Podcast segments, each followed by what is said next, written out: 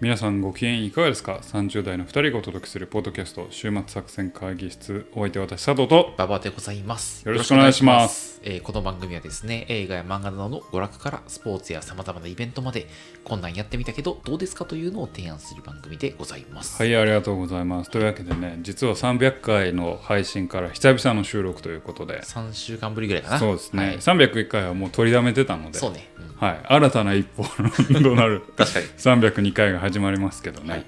あのー2月は例年ですね、映画はあんまり対策が出ないというふうにそうなん。言われてるんですはあはあよはあ工業工業的にも、まあ、あの新作的にも冬やし、映画館みんな行かないみたいな。かなわからないですけどでも僕2月今回はうん結構映画をいっぱい見ましほうてほうほうほう。どうちょっといい映画が続いたのでそうなのいいというかうんまあ他語るべきここで紹介したい映画が続きましたのであーいいね。いいね。うんあの3作私会は映画にあ、し映ばら画く映画の話をし続けをる。もうもう先に予告します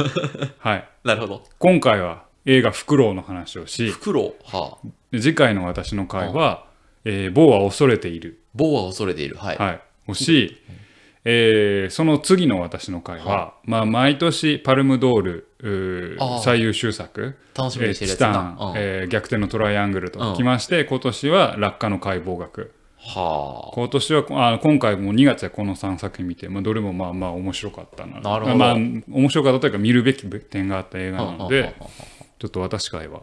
どしばらくまた映画でちょっと最近また漫画がなくなってるからわあかりりまますしたけど、映画でちょっとやらせていただきたいなと思いますで、今日はその中のフクロウの話。今日は袋の話なるをほどさせていただきたいなと思いますのわでねかりました。はい、。というわけで今日も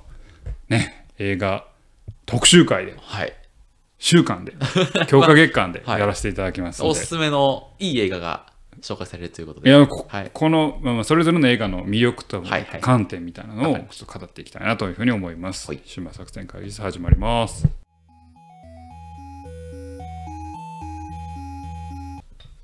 さあということで今日は会議を始めましょう。はい、今日のテーマは、えー映画「フクロウ」の話をはいさせていただきたいなというふうに思いますね。ほい、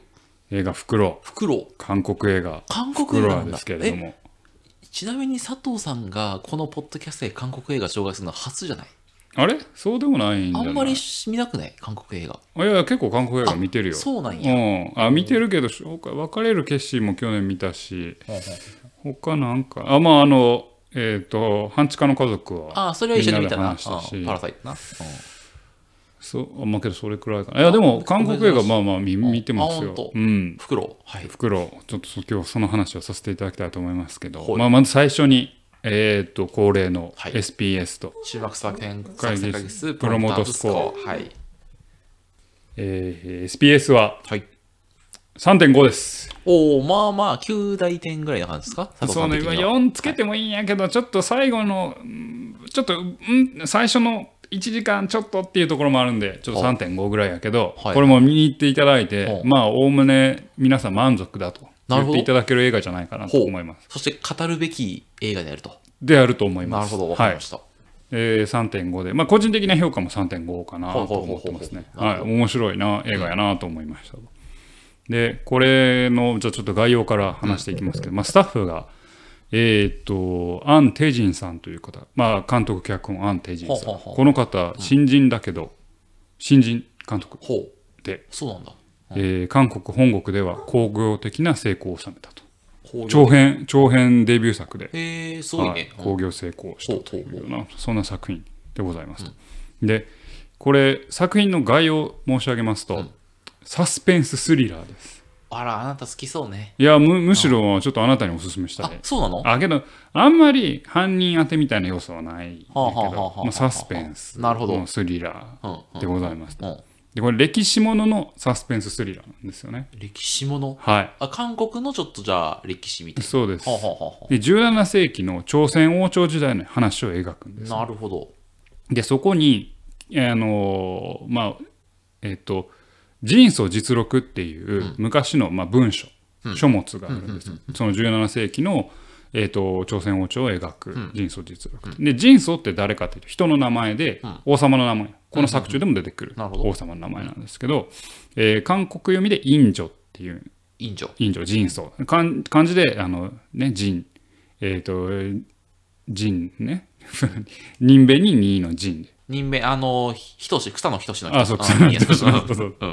人相実録って、まあ、その、その人の、まあ、一代記みたいな、まあ、記録物があって、なるほど。そこにあることが書かれてるんですよね。ほう。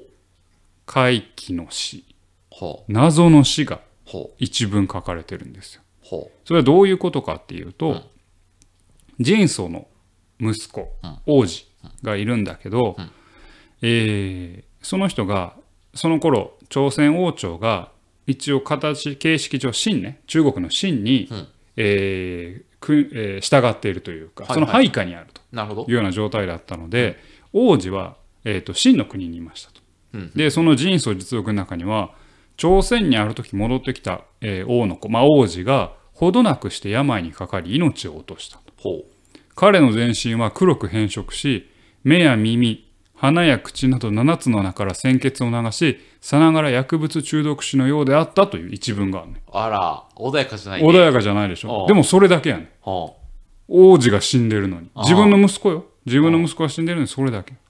でそこから着想を得たこれは一体何があったんだというのを描く作品なんですよ。面白いね、面白いね。うんね歴史の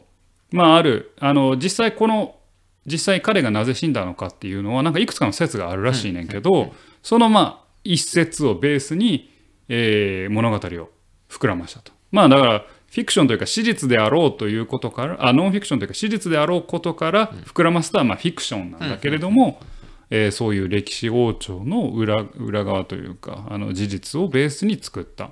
作品なんですよね。。なるほど。でじゃあ主人公誰なんですかとで人相あ、まあ、今さっき言った王様なんですかと、うんではなくて、うんこの主人公は盲目の天才ハリ師ほう。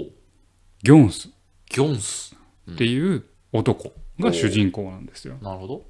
でそのギョンスはあのまあ盲目なんだけれども、うんえーっとまあ弟がちょっと心臓病とかちょっと肺病かな、なんか病にかかってるんです、でもあの非常に医学の知識が高くて当時の,、まあ、あの医術の中で針うん鍼灸師の針があって、えーっと彼はまあ見えないなりに針がすごい天才的な腕があって、えーある時王宮にあの王宮のそのえー医療医療局医務局っていうのかな、まあその病院みたいなところに召し抱えられるんよなるほど。で、えー働いていると、うんでまあ王宮で働くからには俸給お金もいいし、うんうんうんえーむその病を抱える弟のために、まあ、薬も買ってやることができるうんなるほど。でそうギョンスは働いてたんですけど、ある夜さっき冒頭で言ったん王子の死をギョンスは目撃してしまうわけですよねここの目撃は注釈付きの目撃ねあの、立ち会わせたけ立ちど、立ち合わせた目たちでは見えてない。ょっとそこからちょっと説明しますおいおいねおいおいおいおいおい、なるほど。でうんある真実をまあ直面してしまうわけですうんその王子の死とうんでそこからギョンスの身にいろんなことが起きていてうんえーさあどうなるんでしょうっていうあそんなお話でございますあああ引きは結構良くないですか引きは、引きはもう。これ、はいあの広告見た時に、うんこれ面白そうと思ってこれ、うんあのちょっと前に別の映画見に行った時にあの広告かかっててあトレーラーかかってて、映画のねうんうんうんもうそれ見てあ面白そうやなと思って、でちょっと見たというようななるほど話でございます。でまあちょっと今のでねなんか気になるなと思った方はぜひトレーラーを見ていただいて、うんここから、えー結末は述べないですけど、うんちょっとネタバレありでいやいやね。いやいやネタバレありではいはいはいはい。ちょっと話させていただきたいなと思います。うんうんあでそうですね、これあの、もう一つこ、この作品のちょっと一番いいの、いつも一言コメント言うてましたあ。確かに。あ一言コメントは、歴史の謎を下地に、テーマと設定の見事な融合が行われた映画だなと思いました。ほう。はい歴史を下敷きに。はい、歴史の謎を下地に、ほうほうほう。なるほど。テーマと設定の見事な融合。なるほど。であのさっき言ったようにこれ広告をはじめこの映画の冒頭もそうなんだけど今から何が起きるかを示されるんです、うんうんつまり王子は死ぬんですよ、まあな王子生きたま状態で当然そうあの登場するんだけど、王子は途中で死ぬんですよ、そのあのある何かが起こって、うんうんでそれをギョンスが目撃してしまうん。うわけなんですけど、うんあのでそこから、まあ、ギョンスの身にっていう話なんなでするほけど。どうんで、えーネタバレしますね、はいここから、うん序盤のうん早い段階でうん示唆されるんですけど、はあれちょっとギョンスおかしくないみたいな、うん示唆されるんですけど、ギョンスは盲目の設定なんだけど、実は盲目ではないんですギョンス、見えとるやないか。厳密に言うと盲目じゃなくてでこれ作中では言われへんけど俺後で調べたら中盲症という病気のように思われる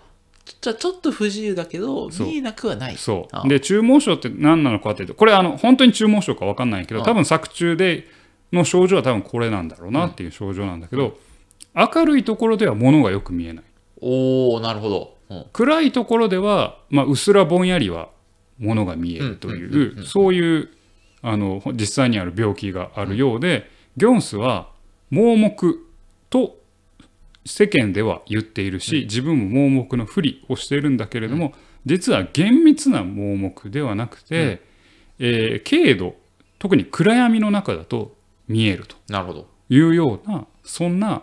キャラクターなんですう。んうんうんでこれがこのサスペンスのすごいミソになってるんほうほうほう。ですよね。うんだから主人公は見えないんじゃなくて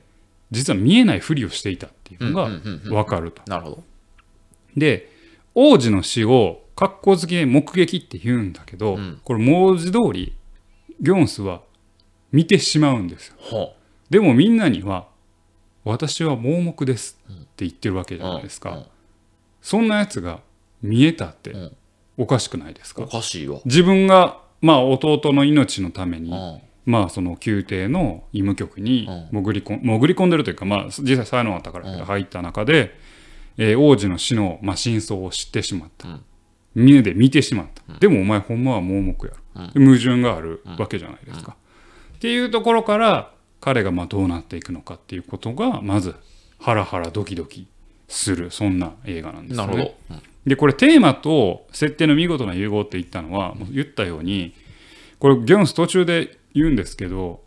彼は見るべきもの見るべきではないもの知らなくていいものから目をそらして生きれば弟の薬ももらえるじゃんみたいほうほうほな盲目のふりしてれば結構実は有利に生きれるよねと、うん世の中には見たくないもの、見なくていいものなんていっぱいあるでしょうなるほど。うんだから僕は盲目のふりをしてるんですなるほど。見えないふりをしてるんです見て見ぬふりをする見やつやて見。なぬふりをしてるんです。はあはあはあところあがあ彼あは王子の死の真相を見てしまったわけであーあー、見や見たくてもな。あそうーみみ見る必要ないす。もん名前のうん。今までのギョンスの生き方であればはいはい、見えてきたよ。見て見ぬふりをすればうん。なんとか生きられるの盲目だし。うん。にもかかわらず彼は本当に見て見ぬふりをしてもいいものだろうかとは苦悩するわけですねいはい。物語を通じて。ここが俺すごいうまいなと思ったんですよ、ね。なるほど。キャラクターの設定がまあみ盲目と言いながら実は見えている人ですよっていうことにすることによって王子の死を目撃したといううーサスペンスを駆動させるための、えー鍵にもなっているうん。と同時に大きいテーマ世の中の人って、まあ、我々も含めて、まあ、ある種のテーマ性として実は見えてるのに見えてないふりしてませんか、はい今目の前のある事実にみたいな大きいメッセージ性もそこに含めることができる、なるほど。だからここのキャラクターの、まあ、特性、まあ、目が、まあ、一応、えー病で見えないという設定の使い方のうまさが、うんテーマにも引っかかってきているはいはいはい。これは見事だなと思いましそうだて、ちょっとびっくりしました、ね。急に現代人に対すするるメメッッセセージ性ージ性ににつながってくるんですよ。なるほど面白いこれがすごいうまくて、ははははあのいい作品だなと思いました。であの確信にね迫るところはネタバレしないですけど、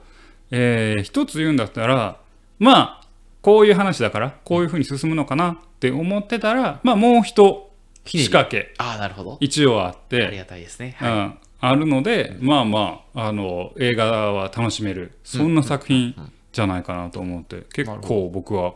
あ面白いなと思いましたここ、ほんまに今の設定のところがめちゃくちゃ見事で、うんちょっとああのびっくりしたっていうそんな作品でしたなるほどでまあちょっと物足りないなとかっていうところをして言えば、あのね最初のにあのまあ伏線じゃないけど設定を積むんですよ、うん王子と、えーギョンスがちょっと関係というかまあちょっと仲良くなるというか、心を通わせるシーンとか、まあ、あの宮廷の医務局の仕事ってどうなんだろうみたいな、前1時間あとコメディリリーフ的にちょっと面白いおっさんが出てきたりすんねんけうんど、その最初の1時間あの王子の死が起こるの事件が起こる最初の1時間はちょっと長くてたるいです1時間も前振りすんの前振りするまあまあな前振りやな2時間あるうちのほぼ真ん中で王子が死ぬので最初の1時間ちょっとたるいし長いなと思ってうんうんうんまあこの情報は必要なんやけど、うんところどころいらん話もあるなっていうのがあるので最初の1時間はちょっとんだれるかなっていうところもあんねんけど、事件が起きてからの1時間はマジであっという間におあーっという間に終わる、うんなるほどうわどうなんねんって思いながうんらそうそう見てしまう作品ですね。であのーまああとはこれ乗れるか乗れないかはその厳密な盲目ではないにせよ視力が悪いことは間違いないんやけど、割とギョンス動くんよ。ああなるほどうんうんうんうんあれめっちゃ目見えてるやんみたいうんうんうなんレレベルで動くんよ、はいはいはいはいはそれはなんやろっていうところも、まあ、若干あんねんけ いなるどほどねまあまあでもそんなんも含めてあのすごくよくできた映画でなんかあの韓国映画のうまさって思いましたねと。うんなんでその理由はあのうまくメッセージこいつら隠してうん言いたいことをエンタメの中に忍ばせてくる気温なっていうのはまああのパラサイトしかりだけど確かにねなんかすごい思う。ああ見事だねそれはねそうそうあーなんかもうサスペンスのそれこそあの前の話でサスペン、あのミステリーは、うんえーっとメッセージを隠せるかみたいなうんうん言うんってたじゃないですかちょっとそれに関わる話なんやけど、はいこれサスペンススリラーでドキドキすんねんけど、うんメッセージ明確にか明確なんようんうんうんうんうんそうだうねん現代人に対する現代に対するメッセージは、をねそう見て見ないふりしてませんかっていう、あの誰にでも刺さるようなメッセージをちゃんとこう入れ込んでくる、うでちゃんとそれがサスペンスの鍵にもなってるんで、これやっぱようできてる映画やなとそうだね思っうてんちょっとびっくりしましたねだからちょっと見てほしい映画なる作ほど品の一つかなと思いはまいす、はいはいで見るにあたってじゃあ何が必要やろうなと思った時私ほぼノーチェックで行ったんですけど、うんこの朝鮮王朝のなんか状況みたいな当時の、を、まあ、ウィキペディウィキペディア程度では見ておいた方がいいんちゃうかなより理解がよりしやすい理解が、おこのあのさっき言った人相実力の人相っていう、まあ、王様がいんねんけど、この人が、まあ、もちろん物語で結構キーパーソンにはなってくるんやけど、がどんな人やったんかと、うんでその時の神との関係はどうだったのかみたいなところはしっかりまあしっかりというかウィキペディアでし把握しておくと,、えー、と物語がなんかより深くああ俺らで言う室町時代の話やでって言われた時にああ室町時代ってこんなんやこなんみなんたいやなのながみたいなふんわり分かった方がそおもろいってことねう最初の1時間の中に分かんないけどどうやら人相は自分の王子のことをあんまりよく思ってないようだみたいなこあとあなるほどがねふんわり見えんねんうんうんうんうんでそれは何でかっていうと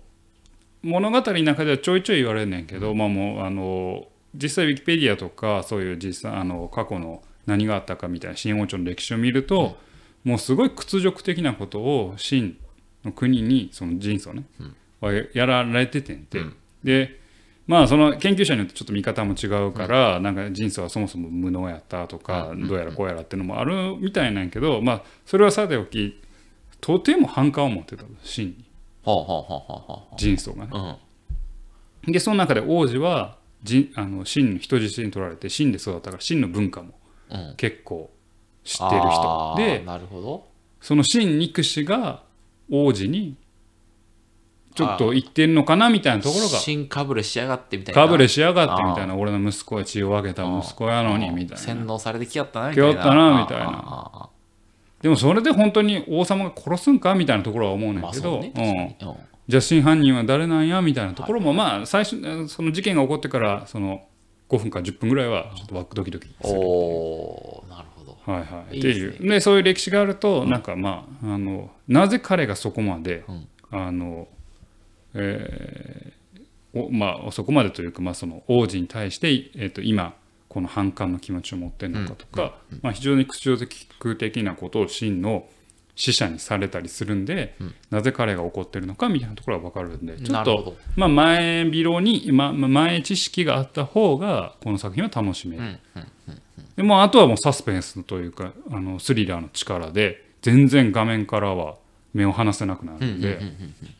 あのいいんじゃないかなと思いますね面白そうやなちょっと面白いです、この映画面白かったですねあのうん、なんか最初思ってたんと全然違ってほうほうほうほあのさっきも言ったようにあのギョンスは王の死を目撃してしまったっていあの広告目でもね書いてたから、てっきり、あのー私がさっき言ったような目が見えないけど場に居合わせてううん音なりそうやな何なりで真実を知ってしまった、うんけど盲目やから、うんそれを見たとか証言してもどうしようもないうんだからこの自分の証言を固めるためになんか紛争するみたいあなうんうんうんそんな話かなと思ってたら、うんそれちょっとあんまり見ろくないなそうそうそのまままやんうんうんうんそうじゃなくて実は見えてんねんみたいなうっていうちょっともう一つの仕掛けがあって、そこがまた面白さを引き立ててて、だから結構大きい嘘をついてる、まあ、大きい嘘というかまあその目がほんまはちょっとは見えるのに盲目ですよって言ってるこの設定のうまさんうんがちょっとこの作品のめちゃめちゃいいとこかなと思いましたね。はい、だからぜひ見ていただきたいこれは全国で映画館でやって全る国の映画館でやってるんですけやっど、ちょっとね、2月の頭にうんね、始まった映画なんあで、なるほもうそろそろ、あの何、上映回数、上映関数が減減っってくるてきてるかなと思うんですけどど、じゃあ Amazon プライムか Netflix に期待ですかねいや、でも、でもまだやってると思うんはいはいはいで、じゃあぜひね、見ていただければ、ちょっと、あの、いい映画かなと思いますね。あの、2月はなかなか毎年当たりがないというところですけど、僕、この2月の初めの方に見て、これは結構いい映画だなと思った次第でございます。 なるほどはい。というわけで、はい今日はお送りしました、あの佐藤の映画、えー2月の映画特集、そうさ三第三あの 全3回のうちの三部作の初回三部作のはい初回、フクロウでございます。なぜるひほどあの、その真実をね、はいあなたの目ではい目撃してほし い。映画館でお目撃ください。今日はそんなお話でございました。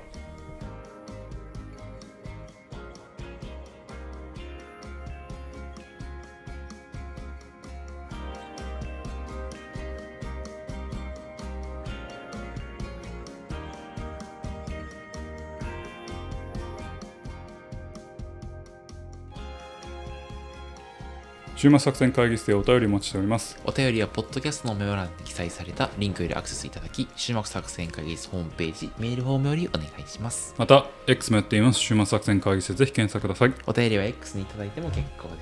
ますはい、ということで今日は映画「フクロウ」の話をしてまいりましたけどね、今あのちょっと思ったフクロウのタイトルが若干ネタバレになってんなそういうまあそうねんそうそうそんうそうなってますうんよ夜は見えるみたいなね、夜は見うんる嫁が聞くといんはいはいはういはいちゃんとそういんうあのところもありましてですはいねはいはいまあもうととてもいい映画でしたけれどもねあのーまあ2月は本当にいろんな映画を見ましてね「あの瞳を閉じて」とかあのなんか300回で言ったのと301回でうんあの順番がねうん収録の順番が違ったんはいではいはいあの発言が矛盾していることがあるんですけど、うんうんあの機動戦士ガンダムストライクフリーダムのあシードフリーダムのああ話もねあああのもう見たし、あああニュースあ そうやな見まうんした見てよる見てるなはい、そんな感じですかね。はい、でも映画館やっぱ行ってくださいね、皆さんね。本 ど当のに立場で言ってんねん本当あに映画館本当に良くなってきました。あ本当何が良くなってんの、なんか人帰ってきてんなって思う。あ本当俺の気も行ってる映画だけかもしれんけど、えそのそコロナこ禍れまではあんまりいコロなナか禍にったコロナ禍に比べれば。おうーんそうなんだ、うん、だからそういう意味でのあの窮屈さは増えまた戻ってきたけあどあはいはいはいコロナ禍の時ぐらいは映画をねひ左右に左右、うんうん、で見れたけど、んなかなかねあれですけどね、はい、ちょやっぱ映画っていいなって思いました ね本当にまあ、最近当たりが多かったよなあれね当たりよかったよ本当になおさらね2月は幸せでしたねあ、本当、うんそれ映画、俺最近行ったけつであんまおもん面白かったやつがなかったからさ。本当でも3月4月は前も言いましたけどデデデがねあデデデデそうかストラクションがそデれデデデ見デに行かなあかんッなド・レッド・デーモンズ・デデデデストラクションがあるんで朝の犬用のね、浅野稲先生の、吉田玲子さん脚本ですからね有名な人だったっけだから「バイオレット・エヴァーガーデン」ですとかねあーはいはいうんやられたはいはいはいあなるほのど人の心を描くにはもううん非常に長けたなるほど。玲子さんです吉は田いはいは玲子いはさいんですか。ちょっとこれは見なあかんね。ら、うんね、そういうのを思いましたね、はいというわけでね、今日はこの辺にしといてやりますか何をよ、 何をよ。きっとこの辺にしといてやり ますあかそういうこと だ。はい、この辺にしておきましょう。というわけでお送りしてまいりました、ポッドキャスト週末作戦会議室本日はこれにてお開きお開き。お相手は私佐藤とパパでございました。また聞いてくださいさよなら